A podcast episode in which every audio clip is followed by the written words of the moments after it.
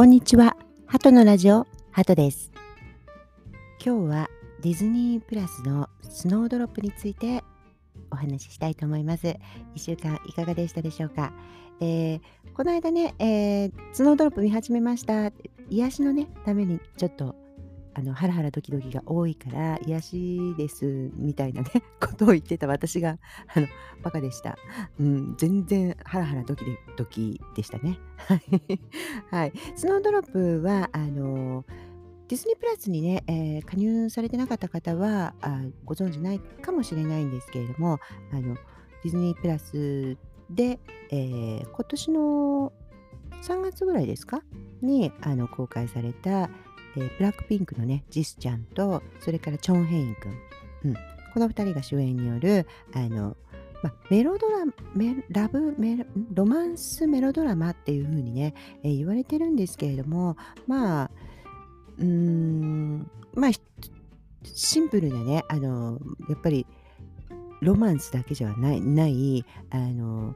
サスペンスとかアクションの要素がたくさん多いドラマになっております。で、今日はね、あの、実はディズニープラスがキャンペーンですか？うん。なんか一月のね、あの金額が、ま、ぐっとお安くなるということで、今からね、入ってみようという方もあの結構いらっしゃるんじゃないかなっていうふうに思うんですけれども、あの今日はね、ネタバレ全開でね、行くと思いますので、もしまだね、見てない方は、あので、ネタバレ嫌な方はね、ちょっと見てからまた戻ってきてください。ということでですね、はい、あのー、このスノードロップはあの先ほどもね言いましたけどやっぱりあのブラックピンクのジェスチャーが出てるっていうことでねあのチョン・ヘン君もものすごい人気なんの俳優さんなんですけれどもやっぱりすごく話題になったっていうことですよね。うん、まああのもちろんねブラックピンクのファンの方見見ようと思ったでしょうしね。うん。えっ、ー、と、チョン・ヘイン君はあのご存知ない方まあ、いるかもしれないのでご紹介すると、まあ、もちろんいろんなのに出てるんですけれども、トッケビでね、やっぱりその主役のキム・ゴウンちゃんの憧れの野球部のオッパっていうのでね、なんかちょっと爽やかな、まあ、最初に私が見たのもそれかなと思うんですけれども、あのそこでちょっとね、おってなって、で、あの、トッケビじゃなくてごめんなさい、あなたが眠っている間にでね、あの今、ビッグマウスでね、もうあの大活躍しております、毎週、イ・ジョンソク様のあの恋のライバル役的なね位置になってでこれがあのやっぱりイ・ジョンソク様を食ってしまうというかですねやっぱ主役の2人の恋を何て言うんですかね邪魔するという邪魔するわけじゃないんですけれどもちょっとこう視聴者が揺れてしまうね あの役、うん、あのぐらい良かったあのライバルとしてね良かったあのということで、そこでやっぱり、その、有名になったんですよ。すっごい人気に火がついたんですよね。うん。で、まあ、それからもちろん、あの、よくおごってくれるお姉さんでしたっけ？綺麗なお姉さんとか うん、もう、あの、すごい有名なのにいっぱい出てます。で、なんですけれども、まあ、DP、最近だと DP で、ちょっとそういう爽やか青年ではない役をね、あの、し始めていて、おちょっと変わったなと思ったんですよね。だから、チョン・ヘインっていう役者さんが、その、すごい成長してるなっていうのをあの感じました。うん。あのいろんな役ができるようになってきてるんだなっていう感じね。なんか要するに誰かの恋人っていうだけでない、うん、ちょっと影のある役とかね、そういうものもできるようになってるんだなと思ってね、ちょっとね、こうチョン・ヘイン君の成長に私はね、結構喜ばしい気持ちで見ておりました。うん。でも、このすごいね、この鳴り物入りでね、こうスタートしたこのスノードロップなんですけれども、実は韓国の方ではね、結構炎上してしまって、公開中止してくださいとかってね、セガ大サイトっていう、なんか国民の声を反映するサイトがあるじゃないですか。あそことかでも、なんかこう、請願書が上がっちゃうぐらいだったんですって。うん。で、それは何でかっていうと、これが1980年代の韓国のね、民主化闘争の最中の時代背景的に、あの、それを描いていて、軍事独裁政権をね、あの、だったわけですよ。だからつまり、その政権のね、邪魔になるような発言をする人とか、あの、こう支配しにくい人っていうのを、まあ、北朝鮮のスパイだっていうことに仕立て上げて結構あの検挙して拷問したりしてあの大変だったみたいなんですね。でその時にそれに抗議してあの大学生が民主化運動にかなり参加して、まあ、物語の中でもジスちゃんのねあの同じ学校の大学のあの先輩は学生運動に参加してるわけです。でその当時その民主化を訴えていた人たちのおかげで、まあ、1987年に民主化宣言っていうのが出て、まあ、やっとですねその軍事政権っていうのが独裁政権政権が終わったっていうことで、まあ、やっぱりみんなで勝ち取ったねこの民主化っていうのにこのチョン・ヘイン君演じるね北からのそのスパイがやはりちょっとちょっと協力するというか出て関わってたっていうそのこと自体がもうなんか嫌だなっていう人がいっぱいあの歴史を湾曲してるじゃないかそんなことはなかったそんな事実はなかったんだというふうにねあのあの言うっていうことはまあ分かりますよね。うん、それであのアメリカの方とかあの要するに欧米のね感覚ってもちろん日本もそのえまあなんていうんですかね、資本主義社会のかなり欧米化されたあの考え方ですので、やっぱりこのクールな、ね、視点で言うと、なんか韓国の人はフィクションとあのフィクション、ノンフィクションの違いがわからないのかみたいなね、感じに、あのなんでそんな夢中になっちゃうの？みたいな感じで思う気持ちもわかるんですよね。うん、私も、その、やっぱりまあ、フィクションはフィクションじゃないみたいなね、感じで見ていますが、かなりね、歴史の、あのー、実際のね名前とかが出てきておここまでねやっちゃうんだみたいな感じは私も見ていながらしました。うん、そしてまた同時にそのこの間も何かの時にねちょっとお話ししたんですけれども韓国のドラマってちょっと啓蒙的なんですなところがあるんですよ。要するにあのみんなの一般大衆の人がちょっとその思想とかあ認識ね世の中の認識とか常識っていうのはあ今はこういうふうに新しくこういうふうにアップデートされてるのねって思っちゃいそうな感じの変える自然とねそのみんなの認識を変える力っていうのがあってドラマのその多分一般の方がねこうあの受ける影響っていうのがもっともっとね強いんだと思うんです。だからそれあのそれを心配してね、うん、そうやって流行ることでこの認識が変わってしまってあの民主化運動にはそのスパイが関わってたみたいに思うそれが常識みたいになっていっちゃったらどうするんだっていうそういう心配するそのそれで炎上するねあの気持ちは分かりますよねあのこのこれだけ影響力が強くて話題性もあると。うん、だからちょっとあのあの愛の不時着とはちょっと違うんですよ。あれはなんかほらあの竜巻みたいに巻き込まれてちょっとファンタジー要素があるじゃないですか。ね、少し文化が出てくるぐらいであのやっぱ政治的なことっていうのはそこまで絡んでこないのでだからちょっとそれとは違うなっていう感じは本当にします。うんただから私たちみたいにね冷めた感覚じゃないっていうことなんです。でもやっぱりその私はねちょっとそれだけがね炎上の理由ではなかったんですけれども、まあ、それはちょっと後ほどね、お話ししたいと思います。あのー、その当時、炎上してる時に見なくてよかったなっていうのが感想でした。うん、なんか余計なね、先入観を入れないで見たのでね、よかったなっていうふうに思いました。で、まあ、とにかくね、この全体的な感想としては、私は今年一番疲れた。ツイッターにね、ちょっと書いちゃったんですけど、もうパトラッシュ疲れたよみたいなね。あの本当にあの途中ちょっとこう本当めげなんでしょうね。めげそうになる。だからテレビを見このドラマを見ていてここまで振り回されて疲れるっていうのもなかなかないのでね。あの時間がすっごいかかりましたし、うん、だからそういう意味で久しぶりの体験でよかったなっていうふうにそこまでなんかちょっと夢中になるっていうのとは違うんですけどもなんかこう感情を揺さぶられる？あのロマンスじゃないところで、うん、それがすごいなと思いました。でなんで疲れたかっていうとそのそれぞれのねなんかこういろんな方いろんな人が出てくるんですよ。あそうその前にちょっとあらすじをね言うとチョン・ヘイン君演じている北朝鮮北朝鮮のねあのスパイ役、ね、のイム・スホっていうやあの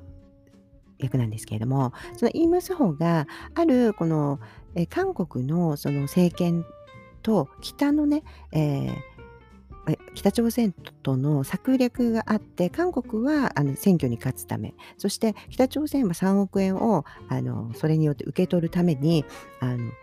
法王作戦っていうのを、まあ、秘密裏にね、えー、手を組んでやってたわけです。でそのあのそのことは知らずに知らなかったんですけれどもあのスパイとしてあの韓国にいろんなところ世界中をこう回ってたんだけど戻ってきているとドイツドイツに留学していた名門学生という名目で、えーと、潜伏しているしてたんですね。であのその潜伏している時にちょっと合コンみたいなのに連れ出されて、えー、出会ったのがあのジスちゃん演じる四郎っていう役です。女子大生のね。で、ジスちゃんは、それでね、その事件が起きる前に2人は出会って、その人、まあ、ちょっと一目惚れっていうかね、いう感じがあります。あそこのところへんがすごくロマンチックで、私の好きな感じだったんでね、ああ、癒しだわと思っちゃったんですよ。で、あの、あらすじも読まないで見るっていうね、感じだったんで。それで、えー、まあ、怪我を負ってですね、えー、たまたまね、こうちょっと身を隠したところが、その女子寮につながっていて、で、えー、まあそういう学生運動に参加している人なのかなっていうふうに思って四路がねリスちゃん演じる四路があの助けちゃうわけですかくまっちゃうわけです。でかくまってる間何日かの間に、まあ、ちょっとこう淡いねあのロマンチックな交流があるわけです。うん、だけれども結局はあの、まあ、実はそのスパイダーっていうことがねですねあの分かってしまってですね。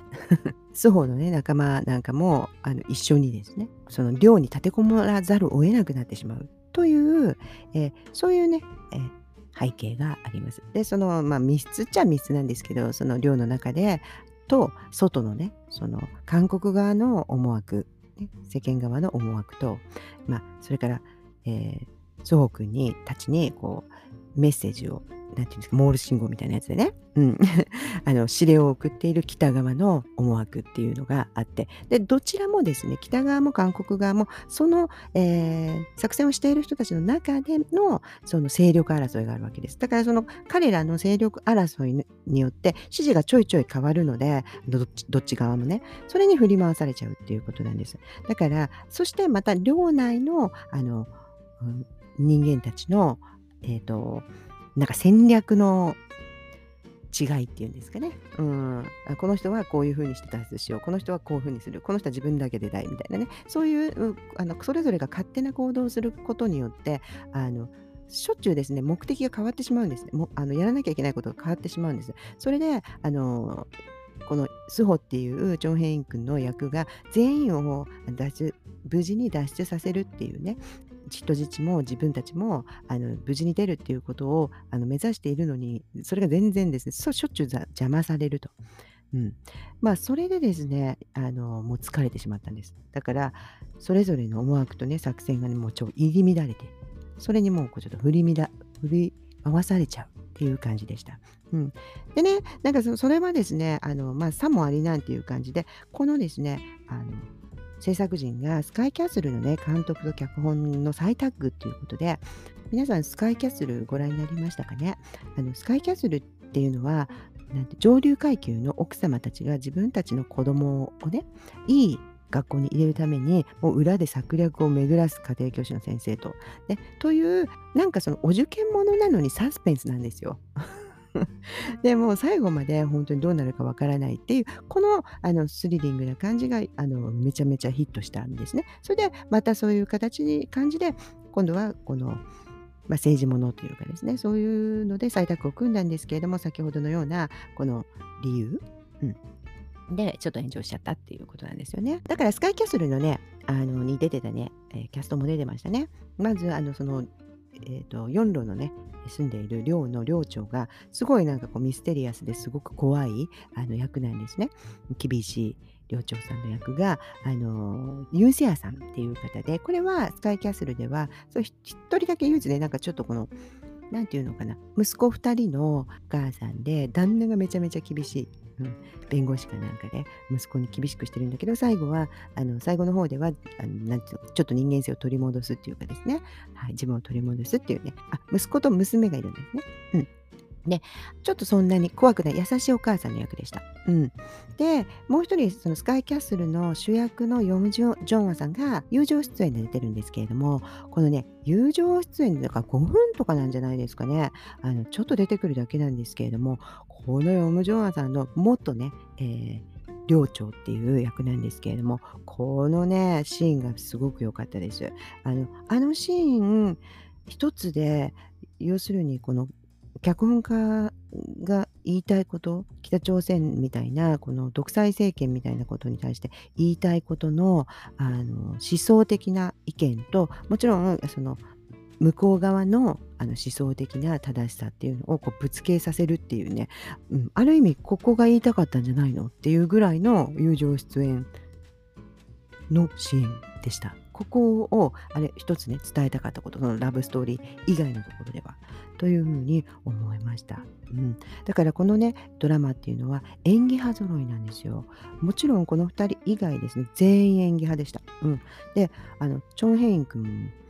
もね、うん、なんか成長してたし。それでジスちゃんのだから演技っていうのが実はもう一つの炎上の理由だったんですけれどもジスちゃんの演技が要するに下手だと、うん、大根役者だというようなふうに言われちゃっててまあ言いたい方方だ言うね。それであの何て言うのかな。あの初めてだからね。うん、演技が。だから仕方ない。こんな大ベテランがたくさんいる中で、本当にどうしても差が見えてしまってはね、仕方ないことです。ただ、あの、何て言うんですかね、えっと、うん、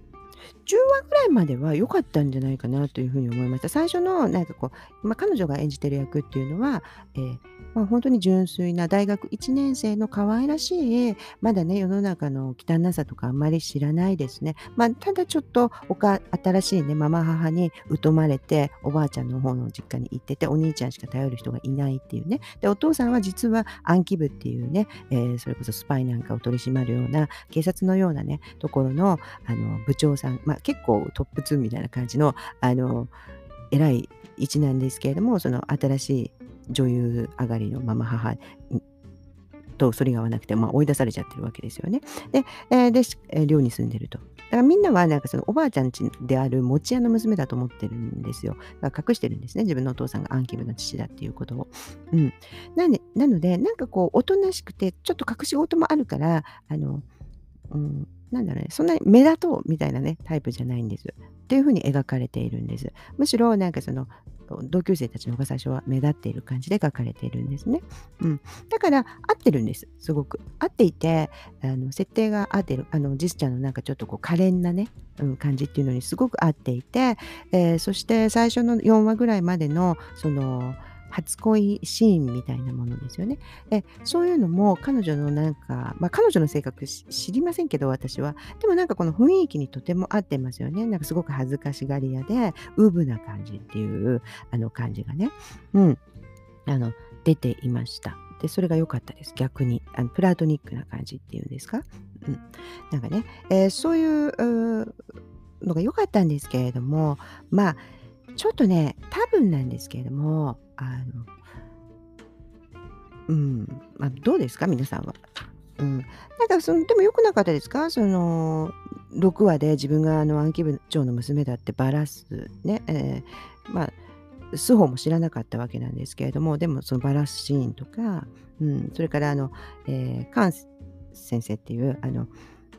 医者の先生がね、こう途中でこう寮に送り込まれてくるんですけど、彼女は実はあの北朝鮮のスパイなんですけれども、それを知らなくてね、ジスが助けようとする、ねえー、ところ、うん、とかあの、お兄ちゃんが死んでしまって、あのその素法を責めるところとかですね。うん、なんかそういうあのところはあのの演技っていうのはすごい良かったですよ。うん、あのネックレスをバーンとね投げるとことか。うん、であだから結構体当たりじゃ体当たりの演技だなっていうふうに思ったんです。はい、ただ、え、ー、と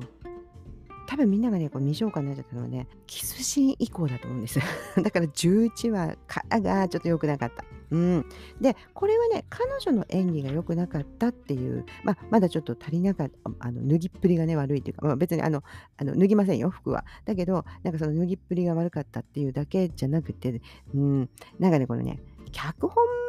とか演出があるじゃないですか絶対に、うん、だからその演出がねちょっといまいちだったんだと思うんです。うん、っていうのもその11話っていうのは2人がね2人のこの最初のすっごく素敵なね出会いからですね2人がこう離れていくわけですよね。北朝鮮のスパイとそれからその同級生たちみんなを守りたい、ね、自分のせいでこう立てこもりに人質になってしまった上級生たちを守りたい正義感の強い、えーと、よあのヨンちゃんの対立になっていくわけです。そしてお互いあの、まあ、結構その祖母の方はあの彼女が好きだからこう見守っているなんかこういざという時はちょっと助けようっていうふうにしてるしあの心の中ではあの見守っているわけです。だけどやっぱりあの仲間もいるから組長みたいな組長って言って結構こうチームの中ではトップの役だからその作戦のね、うん、だからこの部下のためにもですね、えーと、その北朝鮮の命令に背かないという体でいなくてはいけないし実際に多分自分も北朝鮮でずっとねあのの工作員として生きてきたからその北の思想っていうね国のために命令は絶対だっていう思想にこう従おうとするわけですよね。そういう信念もあるわけです。仲間を絶対に守るとかね。そしてあの作戦との成功と任務をね全うしようというそれもあるんだけれどもやっぱどうしてもヨンドちゃんの気持ちがあるからそれとか人道的な気持ちっていうのがすごいある。だからあの人質たちを殺すっていうところまではしたくないっていうね。あのでもそれは結局国を裏切ることになっちゃう。作戦が失敗したり自分たちが仲間が死んだりすると。っていうあのこの複雑なもう葛藤を彼の方はずっと抱えていて、まあ、ちょっとヨンドのちゃんっていうのはこう単純なわけですよね。いい人に見えたらいい人だしみたいな。すぐ人を信じちゃってだからあの嘘つかれてたとか思うともうわーって怒っちゃうみたいなね感じ。あひどいみたいになっちゃう。そういう感じもまあ大学生だしなっていう感じで、まあ、前半はいいいいんです。11話までは。だけれども、そんな複雑な葛藤を抱えた2人がですね、やっと結ばれるっていう11の、あの、設定はすごく良かったじゃないですか。結局、そのコーヒーですよ。コーヒーを2人でね、飲むんです。うん。あの、まあ、自分は殺されそうになってるっていうことを知った、あの、えっ、ー、と、スホ君が、こう、屋上でねうなだられてたらその4路があのコーヒーメーカーをね持ってねあの機械のじゃないよ。ちゃんと火をつけるロマンティックなやつ。あれを持ってですね、コーヒーのあの、うん、入れてあげるわけです。そして私は、あの、このね、コーヒーを飲むと嫌なこと、いつもね、嫌なこと忘れちゃうんだ。だから飲もうみたいな感じで、あの、設定もすごく良かったです。あの、小道具？うん、すごく良かったですよね。うん、よく使えてたコーヒーっていうものが。で2人がこの初めて、えー、とそこであのそしたらじゃあこれも忘れてって言ってキスするわけですよ。そうが。でこれは最初のあのキスはすごい良かったんです。あの彼女がその初めてで何もかもが初めてでねなんかちょっと怖くってってちょっと怯えてるような感じもあってっていう感じがすごくよく出てたなっていうふうに。あこれいいこれはちょっとなんかあのいいじゃないと思ったんですけれどももう一回あの彼がなんかその彼女の顔を撫でてですねキスする時あの時はもうその調子じゃダメだろうっていうね。で実際にこういうふうにここまで完璧なシチュエーションなんだけどもう視聴者もねだって5からあの、うん、とどこだっけなもう視聴者からしたらもうイライラしてるわけじゃないですか。あのえっ、ー、と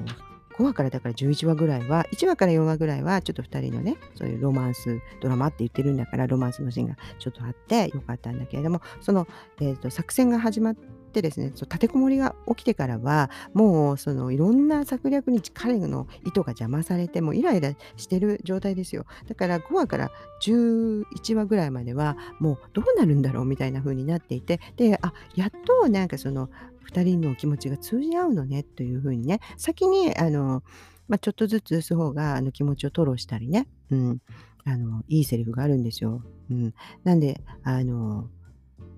彼の方のあのセリフとかはすごいいいの。うん、そしてまあ長編曲もうまいからね。でもやっとそこでなったっていうところでやっぱりカタルシスがないといけないなっていうふうに思うから普通はそこで演出がいやもっと2回目は激しくしましょうみたいな感じとかそれからだってね韓国のあのなんていうんですか、あれを見ると、メイキングとか見ると、あ、右か、右に傾けますか、左に傾けますかとか、私はここから出ていく感じでいいですかとか、もうみんなで話し合って、あの、いかに、えー、良くするかっていうのを話し合うわけじゃないですか。だから、これはね、ちょっと私はね、実はね、事務所 NG だったんじゃないかな、と。うん、もしくは本人 NG っていうふうに、あの、思いましたね。うん。だから、その、ジスちゃんだけを責めるのは良くないなというのが私の、あの、感想でした。うん。ね。うん、ちょっとね、今日はね、多分ね、前後編になっちゃうかなっていうふうに思いますね。うん。なんですけれど、まあ、だから特にこの自然な、なんかもう、あのね、あの自然な流れってかなりね、あそこの、あそこまで対立してるところから自然な流れで2人がね、あの、キスシーンに持っていくってなかなかの、あの、何て言うんですか、出力がないと書けないなっていうふうに思ったので、なんか、あの、もったいなかったなっていうふうに思いました。だから、そのその後、その彼女が、その、あの、彼をね、と気持ちが通じ合ってからっていうのが、もうなんかダメだよねっていう ダメな女になっちゃったみたいな感じになってました。なんか泣いてばっかり、四郎が。もうとにかくなどうしていいかわからない。何かするんだけれども、なんかちょっと下手くそすぎるっていうか、うん、あの、演技じゃないよ。そのやっているあらすじがね。うん。だけあの、だからあ、ちょっと足を引っ張る女みたいな風になっちゃって、ちょっと残念だよねと。うん。だけれども、うん、まあ、その、脚本をフォローするならば、これはね、あの、うん、